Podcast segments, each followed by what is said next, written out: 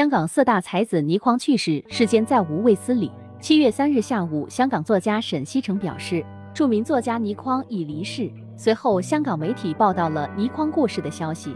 倪匡一九三五年出生于上海，祖籍浙江。一九六二年，倪匡在金庸的鼓励下，开始用笔名卫斯理写小说。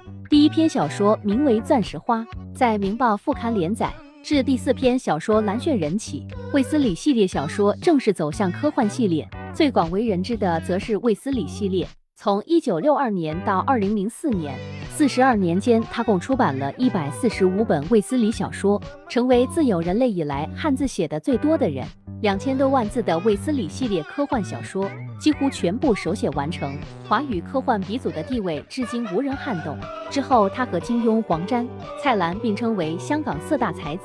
一九五七年，比二十二岁的倪匡大整整十一岁的金庸进入长城电影公司做起了专职编剧，而比倪匡小六岁的蔡澜和黄沾则一个进了香港邵氏电影公司，一个则在香港喇沙书院当了演员。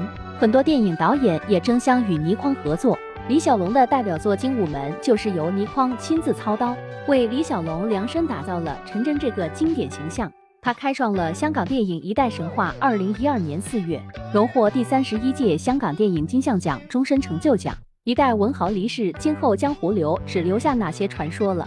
这里是爱雅说生活，我们会对事情发展持续关注。欢迎大家关注订阅本栏目。如果有什么想说的，可以在评论区留言，艾雅等你一起讨论。感谢收看。